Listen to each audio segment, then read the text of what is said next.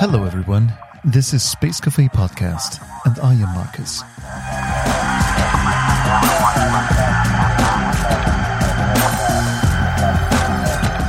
So, I'm reading this wonderful book right now. I highly recommend to all of you, no matter where you come from and what you're interested in. This is a, I don't know, this is really important.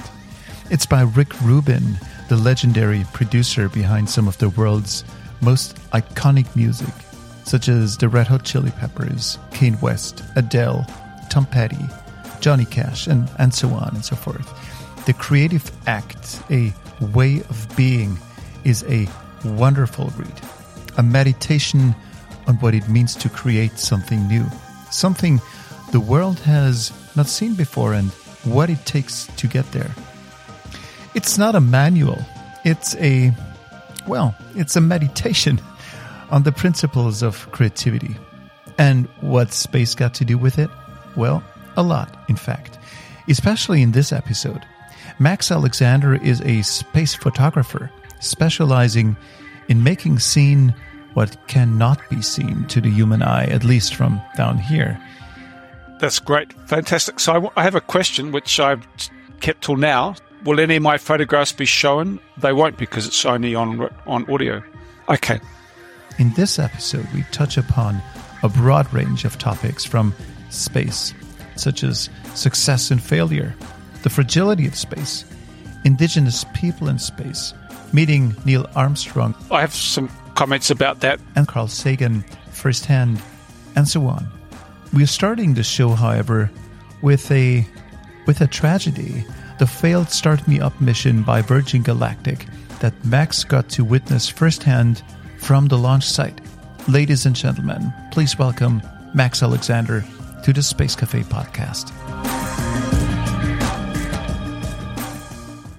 So it was a very big event for launch. The plane took off at about 10 p.m. at night on Monday night, and I went over there at very short notice um, to give a talk and uh, to engage with stakeholders and so on, um, people across the industry and government. And regrettably mm-hmm. and unfortunately and sadly, the um, the rocket did not make it to to to space. It got to about seventy six kilometers. Mm. Uh, the upper stage didn't make it all the way to space, and I believe it landed off the coast of Lanzarote. Mm. So, so how did that feel on site? Were you witness to any emotions on, on site? Yes, very much so, and I felt it myself. Um, so there was a tremendous atmosphere there, and all the different stages were going through, and great excitement in the room. And the science minister was there. People with all, the, you know, the, probably most of the stake, uh, the satellite providers, the nine satellites on board, people from Virgin, all orbit, all kinds of people were there. UK Space Agency. Tremendous atmosphere in the room. Then there was a, a long gap between uh, transmission from the YouTube feed from Virgin Orbit. And then a, mm. a pre announcement was made by one of the directors of Virgin Orbit to tell the audience first, the VIP audience, that there'd been a, an anomaly mm. um, before they made it public. Um, so the mood, it was strange. Mm. It was very surreal. Everybody went quiet. I think it just took a while for people to absorb what had happened because you can't see this mm. disaster, if that's what you want to call it. Um, but then that was mm. replaced really by sadness, and I saw people crying and hugging each other, um, and a mm. lot, a lot of, uh, a lot of mixed emotions out there. But that's, um, I think this is not unusual, especially in the space industry. This is, in fact, um, I'm quoting Elon Musk what is the norm because there's either 50% the rocket makes it, 50% it doesn't make it during development processes. So maybe to the outside world, that's a tragedy. Of course, also to customers mm-hmm. of such a mission, but maybe to Virgin, it's something that needs to be factored into uh, the the whole process or or what how how do you see it mm. well you know, the next day, um, the BBC were there covering it, radio and on the World Service and uh, BBC television, and they were doing it on their main news broadcasts. So they followed it up the next day, and they had Brit- they had um, the British ESA astronaut Tim Peake came and spoke. I just caught the end of that, but you know, it's it's what you're saying. It's a, it's um in the early stages. There's a lot of failure, and it's just part of the normal trajectory, if we put it that way, for for for rocketry. As um, and this is the beginning of the process for these rockets. Still, I think that that's their mm. sixth launch. The first one failed. The next four was successful, and unfortunately, the sixth one failed. The first one from the UK. Mm. So it was a big blow for the UK, but also you know, people know that it's a process and it's a tremendous loss to those nine sa- satellite providers. But, you know, there are other launch sites, vertical launch sites coming on stream this year, probably in Scotland. That those spaceports are being built now. So mm-hmm. it's, it's within that context, within the Virgin Orbit system, but also the wider system for launch from the UK that, to put that into some mm. perspective. Are you as a photographer, as an artist, tempted during such emotional moments mm-hmm. to take out your camera and and yep. and capture that moment? Yep. You know, I didn't. I was taking pictures of some of the exaltation as they went through the different stages as they were announced, but I just decided to put my camera away. I'm there were there were photographers there, photojournalists and newspaper photographers and so on, and that's their job. Didn't really feel it was my role. Sure. Um, I'm working for these people for the UK Space Agency and and um, and the various project partners, ESA and so on. I just didn't feel that was my role. Sure. Um, so I didn't take any pictures of it. Sure, it's a very fine line between making that decision and and, and not doing it. I, could imagine as an artist. On uh, you being an artist, that it's tempting because you get very authentic expressions. Mm. But again, um, what would you do with those expressions? Yeah. Because there's people in pain. Mm. There's people in very personal situations. Yeah. So yeah, it's, it's a, it's a tough call. I mean, I'm focusing on, I wanted some pictures if, if the exhibition returns to the Eden project, um, this, these biospheres nearby, which is all about sustainability on Earth. And now we're trying mm. to broaden this out into sustainability in space.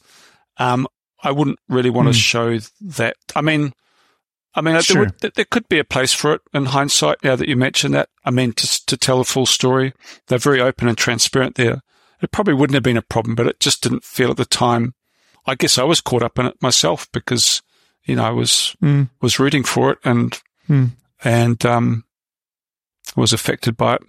If I put myself into the shoes of an audience of an ex- exhibition, um. I could imagine having an interest in, an exhibition about failure mm. also because failure that's a, a human thing mm-hmm. and everyone knows that it's not all shiny and there's lots and lots of attempts to make something shiny mm-hmm. and so maybe there's stuff like that out there uh, when it comes to exhibitions but maybe to me as an audience that could be an attractive uh, thing to see mm-hmm. yeah i think so For, and it depends on the context though i mean the exhibition i'm working on now um, is about space sustainability and about the the mm-hmm. environment up there and the hazards to that. So there's a lot of different strands that I'm covering, quite a few as it is, and that's a slight concern. Well, not a concern, but I just need to keep checks and balances on that it's not too kaleidoscopic in sure. its approach. Such a broad subject, and I've covered so many different aspects of um, sure. of the story. So, um, but yeah, I mean, for the next launch, we can see see how that plays out if I'm at it. it plays out successfully. If yeah. 2023 is a, is a, is a great year. Uh, it's going to be great. So no failures.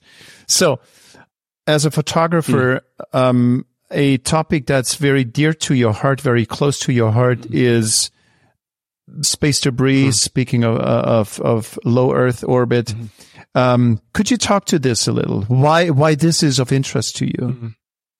Well, just to broaden out from your question more. So, I, I, it's not actually a pristine environment anymore. Just to, to address that point to begin with, um, like plastic in the ocean, there will always be plastic in the ocean now, microplastics, sadly, and that analogy rings true very much to space.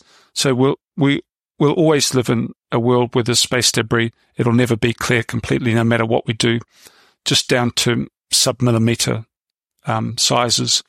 So they may clear up space with some of the larger debris, but it will always be there. It's just a matter of, of, of managing that, mitigating against it and acting sustainably and not not uh, just like the oceans and on the land and in the atmosphere, this fourth domain space, if you like, we're actually starting to treat it the same way as a scrapyard as we are in those other three domains. So from an anthropogenic point of view, from a, a point of view of human activity changing our environment, we're starting to do that 60 for 65 years in space and exponentially so now with the increase of mega constellations. So that's just more broadly, that's what sort of drew me into this project was to, to read about that. Um, but also I wanted to tell a wider story to me, it was just, just, too much of a simple polemic to say we're trashing space and, and that's it, and then walk away from that. Mm. So really, the project does three things. It talks about the, the economic and societal benefits of space. Our whole modern lives are governed by space. I personally fully support it. I've worked in the space sector for more than 10 years. Um, and a lot of these, these organizations and companies are my clients. So I fully support it. However, you have to do that sustainably now because those orbits could be under threat. And then the final part of the project, the third element, was um, about the sustainability um, and mitigation processes that that's starting up around the world. So one um, of your exhibitions is um, called "Our Fragile Space." Mm-hmm. So you're calling this. That's uh, kind of interesting to see that this vastness out there is fragile. Mm-hmm. So maybe you could talk to that a little. Yeah. Why fragile? Yeah. Well, it took, when astronauts look down on the Earth, they talk about the fragility of the Earth. You know, they talk about the atmosphere, just this tiny thin membrane that, that we all need and survive and which we're threatening at the moment without sounding too doom laden here, but, but it is under threat, our atmosphere. And, um, it just seems to me that fragility is a, is an appropriate word for the special environment of space. I mean, one word can't sum it up. It's, it's a unique environment. It's fragile and unique, you know, so it's a vacuum, of course, but it's important to say that. Um, it's also about the velocities involved up there. People have this idea that, without sounding patronizing, the public sort of thinks the space is sort of the, the debris and the satellites are just floating around. Well, they're not. They're traveling at 25,000 kilometers an hour, eight kilometers mm-hmm. a second in one direction. And then you've got the approach velocities, which, you know, so it can be almost up to double that. So it's tremendous velocity. So a, a fleck of paint, a tiny bit of paint or something the size of a grain of sand can be damaging to a satellite. So that's what I mean by fragile. If you are in that environment as a piece of hardware, a satellite, a rocket, or an astronaut on the space station, that's what that's what I mean by fragility. That's why it's a fragile and hostile environment. Mm-hmm. Are you doing that kind of photography, focusing on that very topic, out of pure interest mm. for the subject, mm. or is it a political mm. motivation behind it? Yeah. Well, so I covered here in Madrid. I covered COP25 for more than a week, and it was very affecting. I'd like to think I'm reasonably well informed with climate change, but just covering that and being exposed to all those speakers and the events and so on was very affecting for me. And it just really chimed for me at that time, which led into during the pandemic about we're doing similar, similar things to space. We're only at the very beginning of that. We're, we're 200 years into the industrial revolution. So we have 200 years of putting carbon into the atmosphere. And we're only 65 years mm-hmm. in putting stuff up into space since the 1950s, but more especially the last decade. It's a really critical decade coming up. So we could go down that same path. So that to me was a motivation. Politically, I would say no, but increasingly as I've gone through this last year or longer now, I've engaged with regulation, insurance, space agencies, academia, astronomy, across this whole spectrum. So I've become and I've met a lot of people and I'm working on, on broader initiatives, not just a photography project and not just science communication, but actually involved in, in wider projects, um, committing to, um, to inform and to raise awareness of the issues. Now, to f- answer your question a bit more fully, it's not, it's not my role to say what should be done. It's my role to present the facts as I see them in an, an objective way as possible. Of course, this subjectivity comes in any media form, but, but to try and tell the story as, as accurately and as, as objectively as I can. And then that lays the platform for others to then be informed, policymakers, industry, and so on to then to act on that. How do you approach taking photos of, in fact, something that is invisible? Mm. How, how do you make the invisible seen? Because we're talking about very small, maybe sometimes grains of, mm. of debris up there. So mm-hmm. how can you bring that down to earth and bring it into an exhibition mm. and all audiences with it? Mm. How do you do that? Yeah. So that phrase, bringing it down to earth is key really to what I did. So the starting point was from a human perspective looking up. So that's our perspective, and that's not going to change unless we become astronauts and go to space. So um, that is that is the starting point for me, a human perspective looking up. So normally, when you see space debris represented, it's from the point of view. If you use a film term, POV, the point of view from space, as a graphical drawing, illustrating or an animation, illustrating all the debris going around. That's great. That's that's very effective. But I wanted to show a human perspective. I also wanted to show proximity that it's only 400 kilometers. So it might be from, I don't know, Berlin to, to Munich. I don't know that distance, but uh, something of that order. It's not very far. So 200 kilometers to 2000 is low Earth orbit. So that, that's just a short distance. So I wanted to show, and a really key part of the project is that, um, that near space, as it's called, is part of the Earth's environment and needs protecting. So low Earth orbit is within the Earth's atmosphere. It's within the, the magnetosphere. Um, and it's, it's, it's not, no, space is not some, somewhere out there. It's actually what it is. But at the same time, it, it, it's, um, it's a dichotomy, but it, but it's part of the Earth's environment. And that's the, one of the key messages of the exhibition. So a human perspective looking up. Now, so I, I did that through, um, photographing about 300 pieces of artifacts. As I went around Europe and America and the UK doing the project, every location I could find an example of what's in space, I took a picture of it. And we cut those out and we montaged them into the sky. So it meant mm-hmm. it was, that was sort of the art side of the project. It meant I was slightly concerned because that means it's, it's a, it's a reportage photography, portraiture, and this art. But I wanted to show that with, and we montaged it into a sky view over London, over Greenwich, to show that, that that's where all this debris is. So, um, but also the human story. I ended up with too many pictures and we had a trouble to, I thought it would be hard to, to get, to, to get enough pictures, but we ended up with too much and that's a good problem to have. Um, so through, through story, I did over 20 portraits of key people around the world who are working on these problems. Astrodynamicists like Moriba Jah at the University of Texas and now based in Hawaii through Privateer, working with Steve Wozniak from Apple. There was a professor from um, uh, from Southampton University, Hugh, Hugh Lewis. There was um, uh, Holger Krag, who's head of the Space Safety Office in Darmstadt in Germany, um, head of uh, and working on space debris. So all these all these characters and these people to tell a human story to connect to that audience that was very important. Plus all the reportage pictures.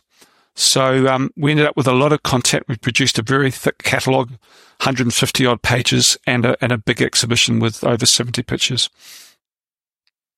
Wow. I really liked your depiction of Moriba. Um, he was on this show two times already. Mm-hmm. He's a great um, uh, character. But who came up with that crazy idea to put him in the middle of a trash site, yeah. um, half naked? So that's that's really beautiful. Well, I, I love to collaborate with people. That's where the real gold is for me. Working with scientists, I love that process. So it's a collaboration.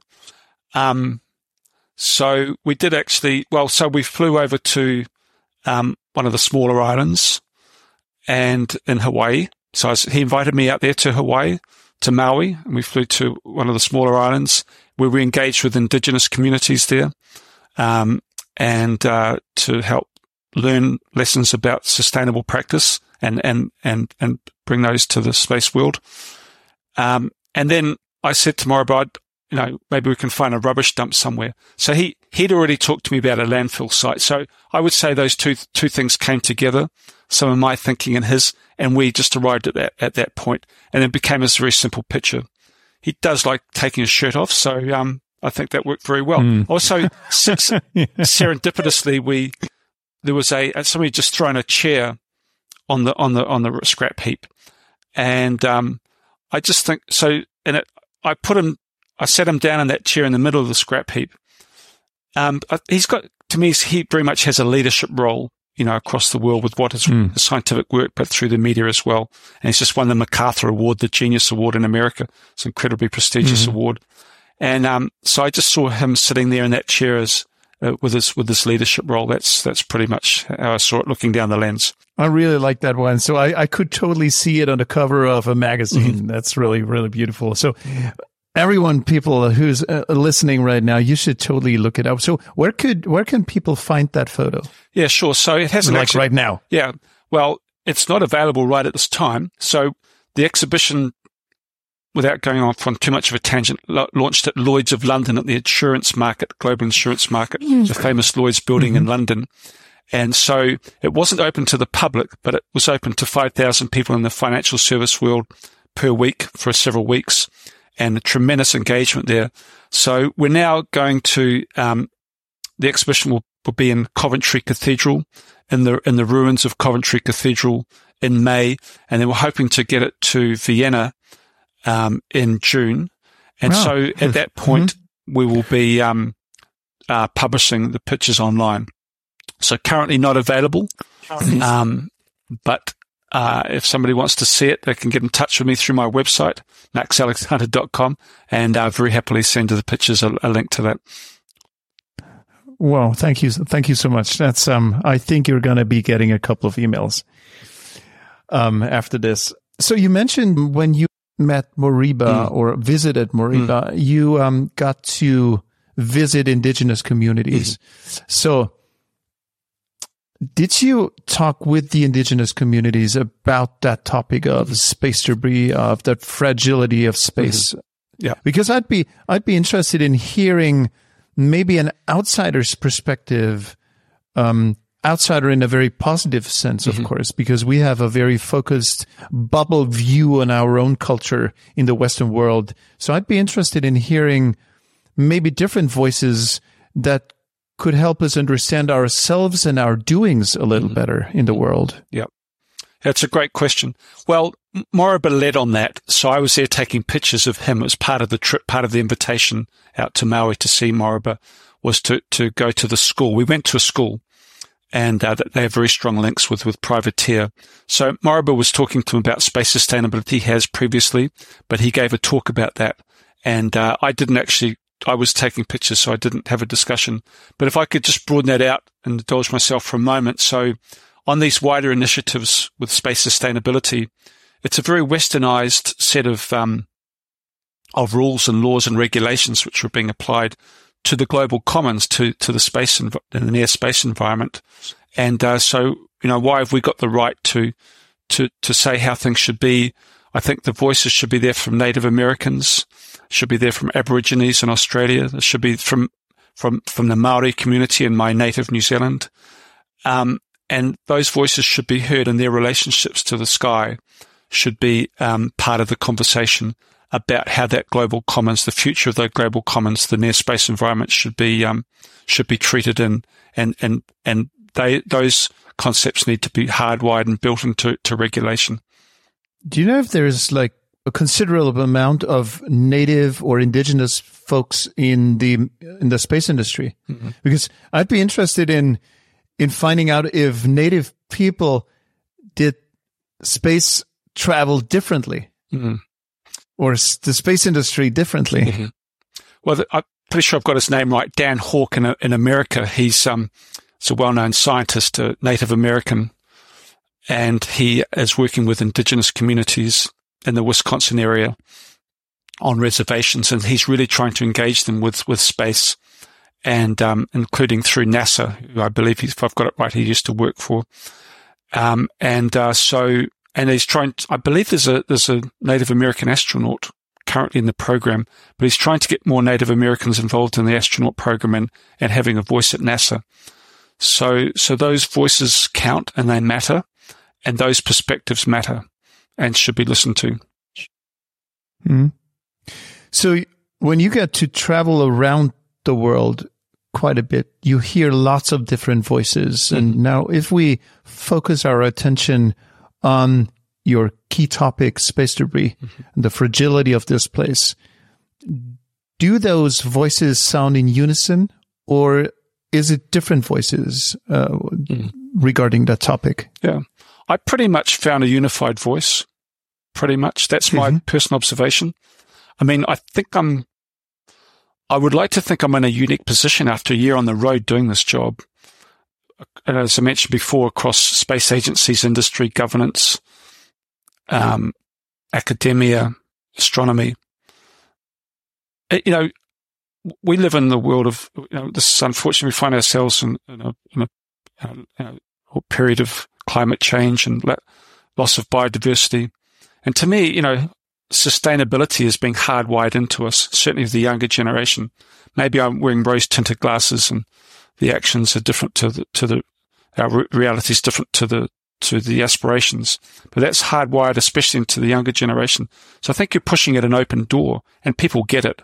I think what's important to get across in the project more broadly is that, you know, space is in everybody's interest. We're not going to divide ourselves away from the use of space, you know, in terms of navigation, um, telecommunications, of financial services, Earth observation.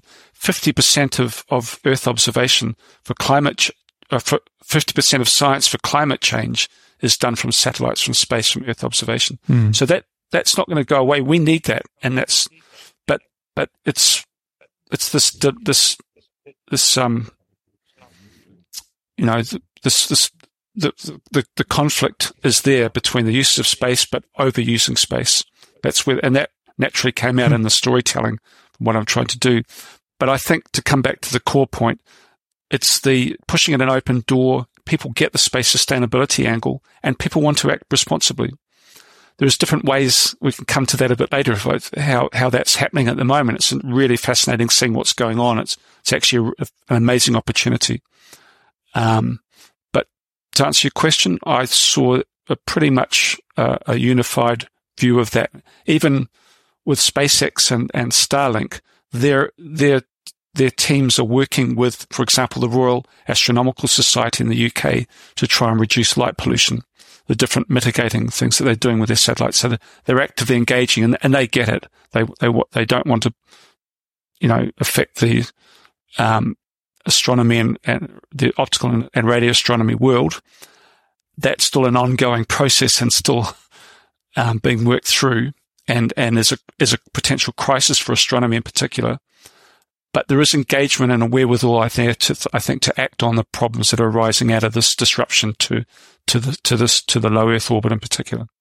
You mentioned the younger generations and their understanding that sustainability is not only needed, but this is, needs to be or is hardwired mm. in our everyday. So, do you think we could go as far uh, as far as to say that maybe it's now us, you and me, the old ones, the old guys who are sort of the last generation of the polluters. Mm-hmm. And that the younger generations, they're the ones who are understanding that mm-hmm. it's not the way to venture into the future. Mm-hmm. So is it just a matter of time until we have no say anymore? Mm. No, I think old heads will still prevail up to a point. Um, we're getting into a lot of politics here, but I, I, I think it has to be leadership within young people and to, to lead their kind because not all young people are going to be sustainable. I think it's, mm, you know, again, mm. you know, humans are, you know, we all extract a price from the environment no matter what we do. Mm. I flew a lot for this project, so my carbon budget was, was mm. high. So I understand that. Um, and everything we do, even having a glass of water here, having the lights on. We all extract a, a, a, a price from the environment. And that's. We're all consuming. We're all consuming yeah. and we're all to blame. And I don't think it's just mm. our generation to blame, although we do have to take some responsibility. We do. Mm. But not all young people across the world, across the entire world are going mm. to be doing that. So it's not going to be a straight line. It's not hmm. going to be a, a linear, a, linear graph. Hmm. But you need, for my opinion, is you need leadership within the young community to, to get other young mm. people on board. Mm. Do you see any leaders amongst the young ones who stand out? Mm. I'm not as in touch with the younger generation as I might be, but again, at COP25, I saw a lot of them there, and you know, obvious names there, mm. um, but but from hmm. around mm. the world, including the global south, and so, mm. um, so I won't comment on their actions, but I'll comment on their hmm. motivations. Um, hmm. I think there's a, a, place for those voices, and they need to be heard, and it's not my role to talk about their methodology and whether that's right or wrong, but I'd mm. fully support their motivation. Hundred mm. percent. But you know, you know what? What's really fun? Um, I mean, like in a negative sense, fun that we're calling the younger generations the the active generation. Mm climate terrorists. But I mean, like, it's for the sake of the planet and for the sake of generations. Mm. We're calling, we're putting them in, in jail and we're mm. policing them and, and whatnot. So this is a very interesting moment in time that we're experiencing. Well, it's, you know, I, I, just as I said at the beginning, that it's not my role to talk about the of the actual action yeah, and the absolutely. process. I see myself more as the role yeah. of, of presenting the issues and for others yeah. in government, in industry and the, the hmm. activists in the new generation to, to inform them how they go about that is it's, that's, that's their job and their responsibility and their motivation. But I don't see it as my role to, to see, to, to really tell them what to do or to advise sure. them, but only to really sure. present the, the facts as I see them. Do you, your role is to raise awareness mm-hmm. uh, and to, uh, to the issues that we've been discussing. Are you successful? I would like to say so. The project's only just begun. Uh, that sounds quite bold mm-hmm. to say that, but I'm very, very pleased with where things are at with the project at the moment. Um, I think in some ways it's we're overachieved already and over know, exceeded expectations. I think having it at Lloyd's of London has been a tremendous shot in the arm. Mm-hmm. So it's a two year project. It will tour for two years. It will go around the UK. It will go to around Europe. It will go to the United States this year, starting this year. I would love to tell you the sorts of places we've got under discussion, but working with Secure World Foundation in the US, um, working with the UK Space Agency, and other stakeholders and, and Lloyds and so on. I'm in contact with about a dozen locations at the moment for a two year exhibition run. And so the beginning with Lloyds is they've already started to hardwire space sustainability into their, um, their mission statement and they've, they've put that on their website. Mm-hmm. Um, and mm-hmm. so they've been having internal discussions and reports. There's meetings coming up, one key meeting coming up this, this month at Lloyds.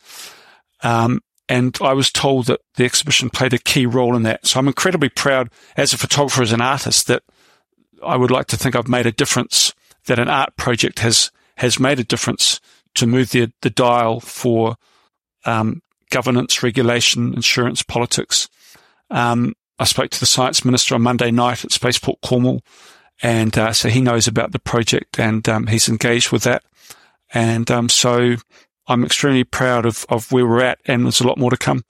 Hmm.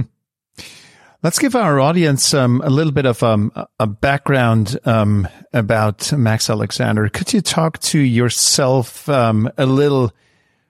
How what had to happen in your life to bring you to the place that you are at right now? Sure.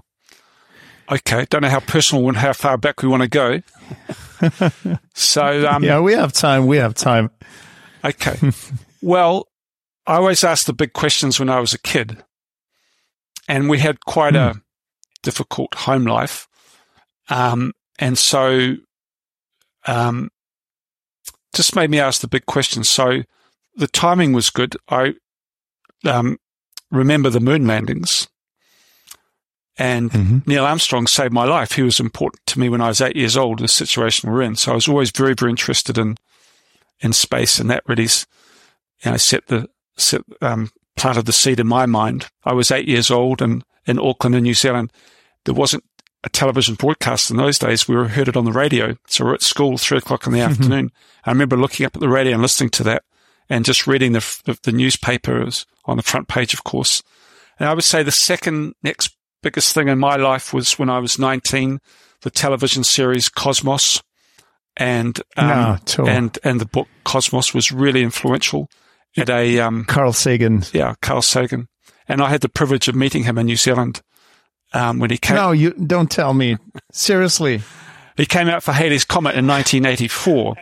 So, um, so I met my hero. Um, and Wow. also, How was Carl Sagan in real life? Was sure. Well, it was at a press conference and I went up to him. Um, and he was there doing a press conference before we went to the South Island to witness Halley, Halley's Comet 84, 85, 1984, I think. Um, and, um, so larger than life, I was in awe of him, but he just made everything, made, suddenly everything clicked together and things made sense when I read his book and I don't know, 19, not, not quite, quite impressionable, not quite sure about the world, but it just brought it all together. And then seeing him in real life was, was incredible and to meet him.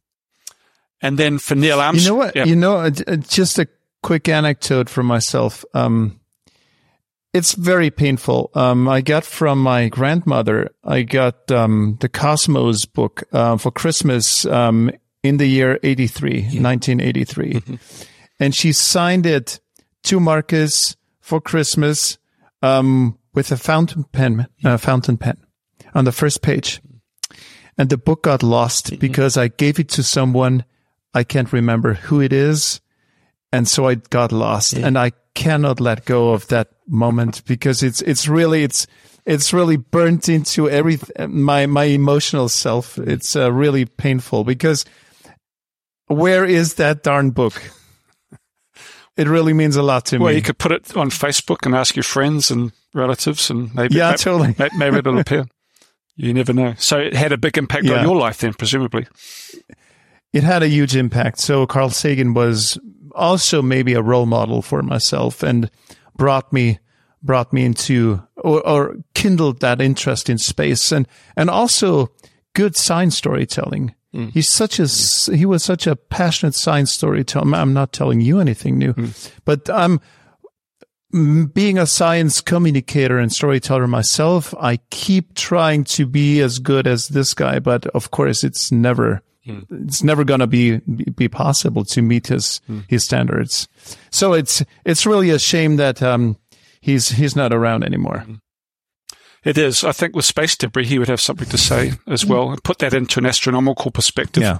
Of course, Neil deGrasse Tyson is Yeah. putting what's going on into an astronomical perspective, the wider Yeah. anthropogenic aspects about you know life going out, leaving, and even Rusty Schweickart, the Apollo astronaut, life going Yeah. out into the universe, albeit quite close still, but um, and and and what's going on at the moment at this this point in history, he, he would have something to say about it. Yeah. Yeah. You were going to talk about Neil Armstrong. Well, just to say that you know, so Neil Armstrong was really important to me as an eight-year-old, and um, I ended up spending a week with him and flying with him, which was a which was an incredible No. experience. so, just to work that into the So- just to so name drop tell- that into the conversation. So, Yeah, this is some serious name dropping that's going on here. So tell us about that. sure, well, I can give you a long version of the story if you like. So, there's a um, Yeah, totally. Sure. Okay. So Starmus is a is a music and science festival.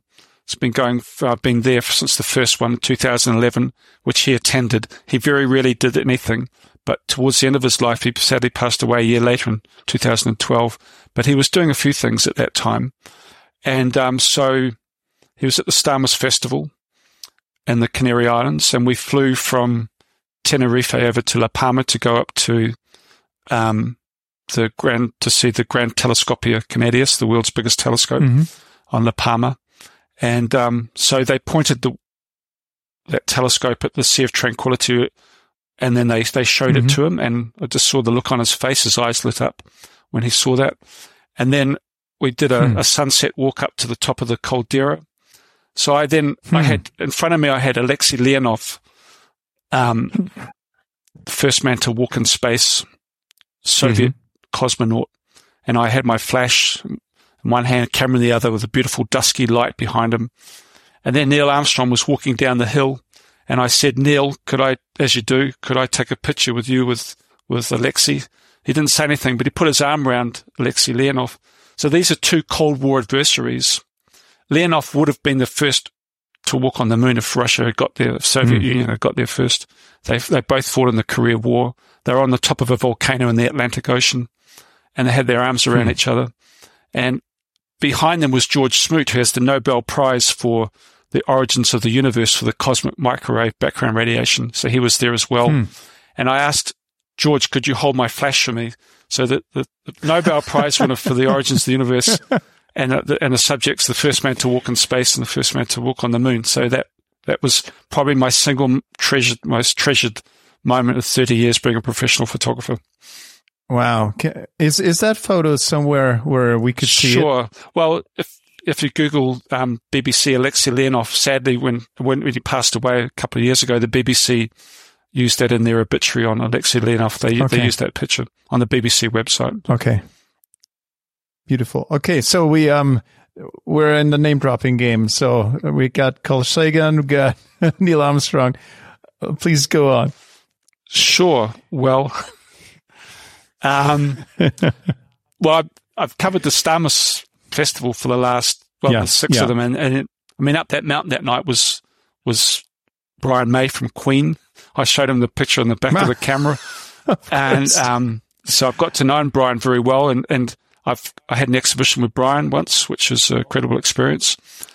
Um, and uh, there was Richard. Dawkins. I think it's important uh, uh, to uh, it's it's it's important to understand for maybe some in our audience. Brian May is a good guitar player. Sure. Um, for a fairly well known band, sure. but he's also a, a a great astrophysicist.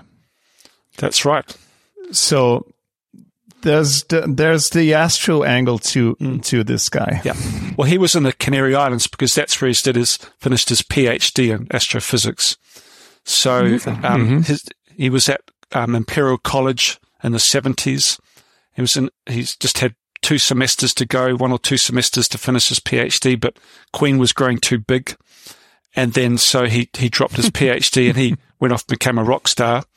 And, um, 38 years later, he picked up the PhD. It was on zodiacal light, which is seen from the Canary Islands. It's the dust between the planets, and it's particularly seen at those latitudes of in the Canary Islands. So he worked with Garik mm-hmm. Israelian on that PhD and others, and became good friends with Garik, an Armenian astronomer based in the Canary Islands now.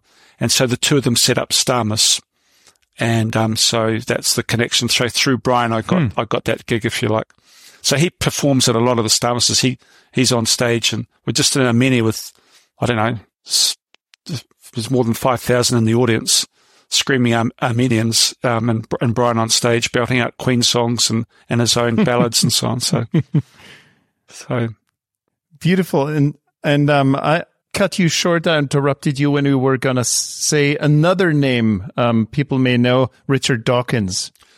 Yeah, so so Richard Dawkins, the, the famous um, evolutionist and mm-hmm. um, geneticist, and uh, so he's been very involved with yeah. the stars. So it's not just astronomers; it's science in general. He has a particular interest in cosmology, though, and origins, and and how that relates to to our evolution, going right back to the Big Bang. Um, so mm-hmm. he's been present at a lot of the Starmus festivals and Asteroid Day too, which I've been very involved with, and I can speak to that as well if you're if you're interested in about that. Brian's mm-hmm, Brian's mm-hmm. involved with that too. Um, but uh, so I, I had I've got the cover of, of one one of his books, his autobiography, um, um, brief candle in the wind. That's mm-hmm. not quite the title, but it's close to it. So what for one of the international mm-hmm. editions, he used a, one of the pictures on that. So he's, he's also involved in a thing called Asteroid Day. so Asteroid Day is a global mm-hmm. movement um, about raising the, the awareness about the threat of asteroids to the planet. And so Brian May, um, who's just been talking about Queen guitarist Rusty Schweickart, Apollo astronaut. Um, mm-hmm. Grig Richters a German filmmaker and Danica Remy and Ed Lu, an American astronaut, set up Asteroid Mhm. Day. But it was my idea for that, which has been um, Mhm. recognized by the United Nations and goes to 150 countries Wow. around the world. So Well, that's something to be proud of. very much so. Yeah. Great. So this is this all um, brought you in a very clear direction. You you started out asking the questions maybe others didn't want to hear or not always answer you. So you were pestering your your family and your environment with questions, Mm. and then you met the right people, Mm. and and now you're here. Or what else happened in between? Um, well, I came over to Britain from New Zealand when I was 25 and um, did various jobs in the photography world and then went freelance um, a couple of years later in my late 20s. And But that photography world that Mm. that wasn't that wasn't space photography then. No. So I trained at a photography school in New Zealand and had Mhm. had some pictures published, but not a lot. Um, and then I traveled for six months, you know, backpacking through Asia and so on, and um, found my way to London with a hundred pounds in my pocket, and then um, you know stayed with friends and um, and then was going to go to the states, but one thing led to another. Got a job and um, went freelance. And I did travel photography for six or seven years, pretty much going around the world doing travel books. Very exciting, amazing lifestyle, being paid to do that. Quite grueling, really tough Mm. and punishing. Mm-hmm. Publishers expect Mhm. a lot from you. Um, so I'm not going to Mm. complain. They say you'll send a photographer to the Caribbean for six weeks and all expenses, and I'll find something to complain about. But but it's just incredible opportunities and experiences. and then, um, you know, worked in different fields of photography, but mostly reportage based. And then I photographed the Northern Lights in Kiruna in northern Sweden. Um, Mm-hmm. uh, two solar cycles ago, 1999, 2000, 1999, I think it was. And um, I was very interested to know what, what caused the Northern Lights. So I ended up, it just happened to be starting at, at University College London was a um, uh, adult diploma course, a two year course. So I did that course for two years at University College London when I could, when I wasn't uh, on the road traveling with work doing, I was doing a lot of wine books at that, at that stage, which was great, Mhm. amazing. And then, but then, so for the last 20 years, I've worked in the science and space sectors and astronomy. Had an exhibition at the Albert, Royal Albert Hall in London called Explorers of the Universe. A lot of portraits Mhm. of, of astronomers using the ideas, you know, using metaphor in the, in the pictures. Um, and UK Space Agency. Um, I photographed the British astronaut I mentioned before, Tim Peake, and um, while Mhm. he was training in, in Germany and Cologne, at, um, and also in, in Star City in Russia. Um, and every time, most times he came to London, Downing Street with the Prime Minister on the sets of the BBC and so on. But I, Tim was very interested in my camera. It's the same Nikon camera that had on the space station. So we had some conversations about that. And I ended up training him for his photography when he was on the International Space Station. So I used to get emails on my phone from, from space, which was, which was, which was pretty amazing. How do I turn that damn thing on? Yeah, who's this guy keep bugging me on my phone here? So, so, um, so yeah, that was, that was a unique, in a, in a photographer's life, that was a unique thing to do. A really special, special thing to do. Great, great, wonderful. Um, Max, you, you were mentioning you were training Tim and passing on knowledge. And now for the photographers amongst our audience listening right Sure. now, is there any advice you'd like to share, especially when it comes to maybe um, from a technical perspective, Mhm. doing the right thing Mhm. when wanting to do space photography, Mhm. but also maybe talk about serendipity Mhm. in photography, Mhm. um, planning versus coincidence and serendipity. Yeah. maybe with- Sure. Well, I think that's really key right there. So, um, I think if you want to do something well, you know, serendipity is, is um, a chance encounter with a prepared mind. So you need to prepare your mind. They say do something for 10,000 hours and, and you'll get good at it to mm. fly an airplane or play a violin or take pictures. So get out there and take pictures. Don't look at the, the back of your camera. Don't always look through the viewfinder. Just see the picture in your mind's eye, pre-visualize it. And if, if you really see the picture in your mind's eye and you have that picture in your heart and that's, then, then follow your heart, follow that path. So, um, but you need to be prepared. You need serendipity. You need serendipitous moments. So you have to be incredibly patient to do that and persevere. You have to be a bit of a bulldog. You don't want to annoy people. You need to be a good person. Um, but you need to be determined and resolute and stick at it and then wait for those moments to, to arise. So the technical side, that's just a given. You have to learn how to ride the bike, play the violin or, or fly mm. the plane. You have to do that. And then when you've done that, then wait for the opportunities and also follow what you're interested in. I'm interested in space, so I've been very, very fortunate that the opportunities have presented themselves so I can work in that sector, but follow what you're interested in. Is it um, important to focus on a, a very specific type of gear? Is that important, or mm. how important is gear versus talent and serendipity yeah. in, in space photography? Yeah. The, the gear is less than 10%. I can't put a number on it, but it's, it's not important. Really? Yeah. Really interesting. So, so uh, people save your money. Yeah.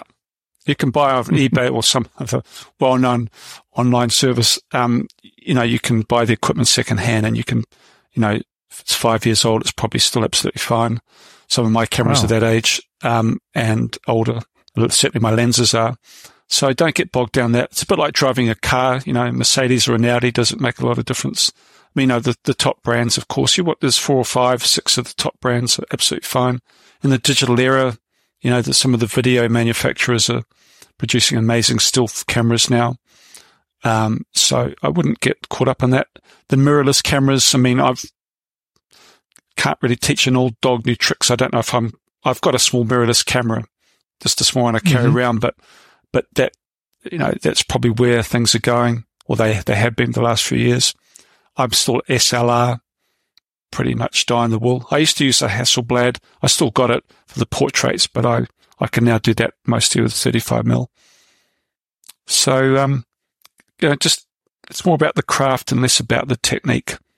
The technique is, you, you need to learn the skills and you have to learn those inside out, but then, then you have to break the rules, free your mind up, and then and follow your passion. Hmm. Now let's try something um, maybe a little difficult, but um, because this is an an audio medium, not an audio visual mm-hmm. medium. So, and we're talking about photography. So, mm. why don't you um, share the story behind your favorite, personal favorite space photo? Mm-hmm. And I know mm. it's difficult, but because there may be. Multiple uh, favorite mm. photos. Mm. But um, think of one that's available to our audience mm. to see mm. and maybe tell us the story behind it. Sure. So I took a picture of Stonehenge for my Explorers of the Universe series. And um, I wanted to tell the astronomical part of, the, of Stone, the Stonehenge story in, in that photograph. Mm-hmm. So I was very patient, waited a long time, many months until uh, June, and uh, just more than 10 years ago now. So um, I didn't want to do it on the actual summer solstice because there would be a lot of people on site there. So, but I did it during that week. And I wanted a forec- I was waiting for a forecast for fog. I just thought a fog would be good. Mm-hmm. I had permission to go out through English Heritage as a client to go on site, but I I saw the forecast at midnight. I drove two hours down to Stonehenge from London, slept in the car for an hour and then got up. And then, um, it just seemed to me the best place was, was outside the perimeter fence. So I have a 600 millimeter lens on and, um, mm-hmm. uh, and then fog was there just amazingly framing the stones. And then, then the sun rose up over Stonehenge. To be very careful. Anybody photographing the, mm-hmm, mm-hmm. the sun with a long lens, you have to be very, very careful and don't look at the sun at any time through a long lens. And it was just mm-hmm. this incredible moment.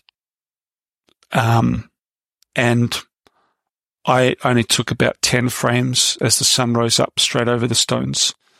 And just the exhilaration of seeing, the, of seeing that and seeing it on the back of the camera. um, it was in the exhibition. It was one of the signature photographs. So this NASA run a thing called Astronomy Photo of the Day. Some of the people interested in astronomy will be f- familiar with that website. So they've they've actually used that photograph three times now over the years. So if you if you Google astronomy photo of the day, Max Alexander Stonehenge, you'll um you'll get to see that hmm. picture. Wonderful, wonderful, and we'll also, if if if uh, we're allowed, to put it up mm. uh, in in our show notes. Sure, um, with pleasure. So people with pleasure. Can, I can send you that too. Yeah, wonderful. Can you talk about any lessons you have learned throughout your career as a photographer? Mm-hmm. Next Ooh. to serendipity. Yeah. Well, that's a good question. I think just a life philosophy: learn from your mistakes. Mistakes are no bad thing. Make mistakes yeah. You know, I think, and when I brainstorm, I, I work a lot with a professional astronomer who taught me astronomy, professor of astronomy, mm-hmm. and we, we sit down. If you find somebody to collaborate with and, and, surround yourself with the best people if you can, at least one other person, and, and, you know, sit down and if you've got nine dumb ideas, that doesn't matter. That's good. That's healthy. And then one good idea will come and that's where the magic is. So mistakes are good. Hmm. Common sense ignore that. Um, common sense is for the bourgeois.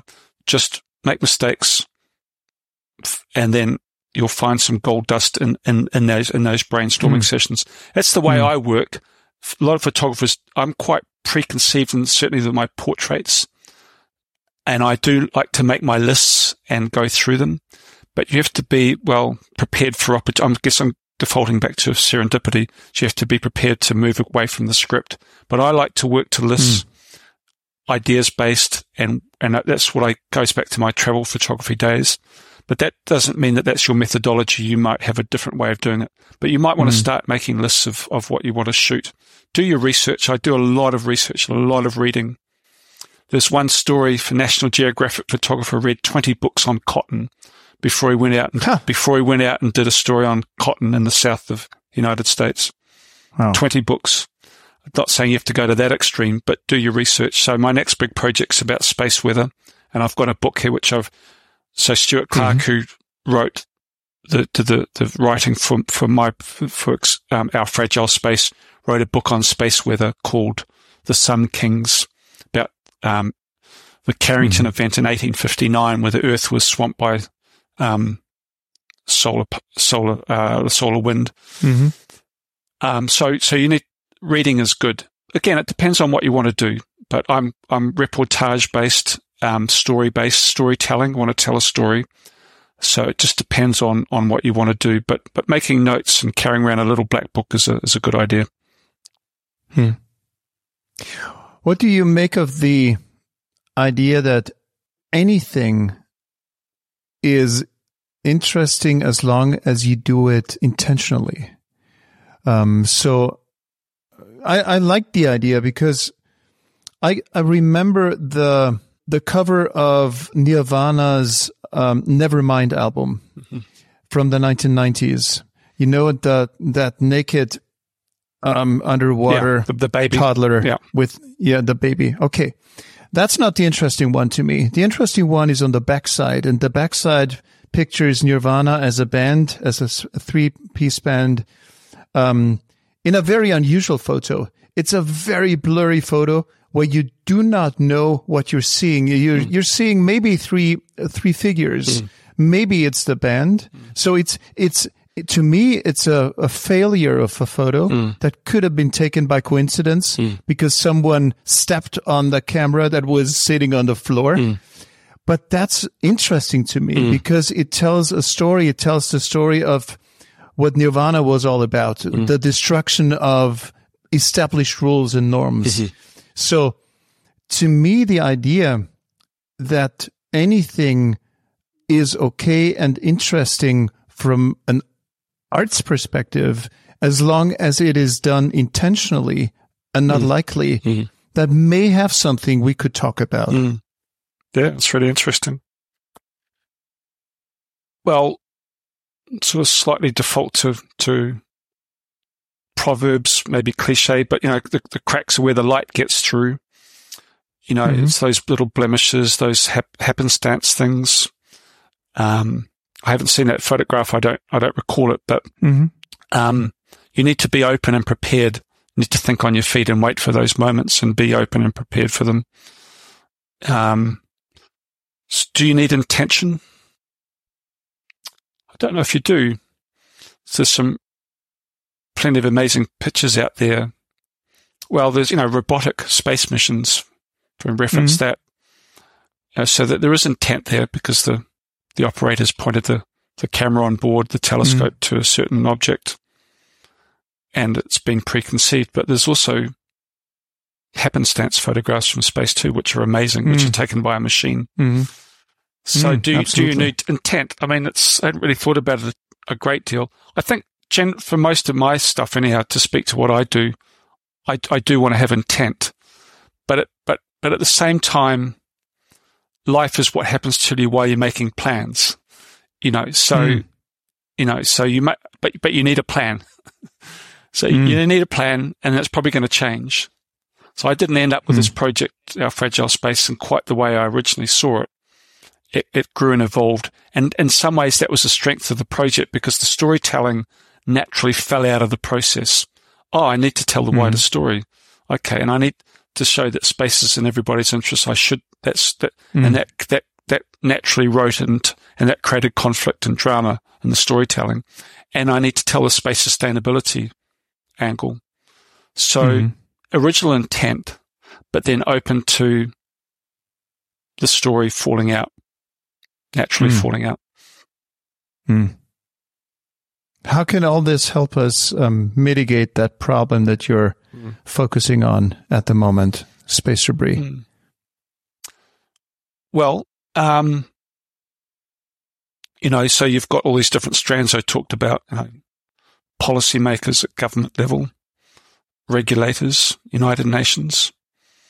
So I don't want to overstate my contribution, but, you know, or sound patronizing, but a lot of very brilliant, informed people, civil servants across different sectors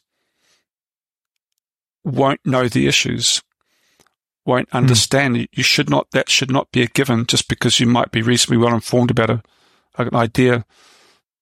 You have to get the balance right because you don't want to patronize, but, you know, simple things about orbits and that this stuff is just floating around. It's not, it's traveling at tremendous velocities. You need to get those concepts across. So to me, that is fundamental to the project to inform policymakers, regulators, insurance sectors, and of course to reach the the a wide audience as well. So that multi-strand approach to to reach to. But I think what's the most important thing is is policymakers to get to them, um, and put it across their desk and across their in tray. Um, but but you to get to Are that they point, listening? are they listening? Um, Mhm. yeah. So I had engagement on Monday at Spaceport Cornwall with very key people in highest levels of government, and uh, and they're listening. Yeah, absolutely. Hmm. So there is UK leadership. Of course, I'm flying the flag a bit for the UK because the UK Space Agency is the, the, the prime project sponsor, but they are, there is UK leadership with sustainability in general. And, um, and there is emerging leadership with space sustainability. So uh, they want to have launched from the UK and they're the world's second biggest producers of satellites an industry worth 16 billion pounds a year, employing 47,000 people. So there's, and it's growing at tremendous rates. So there's a real interest there, but also they're mandated across government to, um, act sustainably for climate change, loss of biodiversity, all these different realms. And Mm. space is a new field for space sustainability. And that's an exciting opportunity. That is an opportunity right there. Do you think that um, the space debris issue and space sustainability issue is a way to come to terms with our earthly problems also? 100%. With the trash So it's it's a maybe it's a modern or it's a very timely exercise for a larger project mm-hmm. to start to understand that this environment is also us. Mm-hmm. It's it's not out there. Mm-hmm. It's right here. Yep. It's me. Yep. If I leave trash somewhere, that is mm. it's I'm leaving trash on myself. Mm. Yeah. And this is something we need to start to incorporate in our minds mm. because because for too long we have been making this differentiation between us and and it or however we call it the as as Descartes mm. Spread ourselves into the body and mm. the mm-hmm. mind mm. the church spread ourselves into ourselves being on top of nature mm-hmm. and nature is out there to be here to be conquered mm-hmm. Um, maybe I'm exaggerating and overstating uh, things, but so we we need to find maybe a way to not only mitigate but also consolidate those two worlds and bring them to where indigenous communities mm. are right now. Mm. So maybe indigenous mm. communities are way ahead already. Mm. I think they are. And it's a really good, a good point.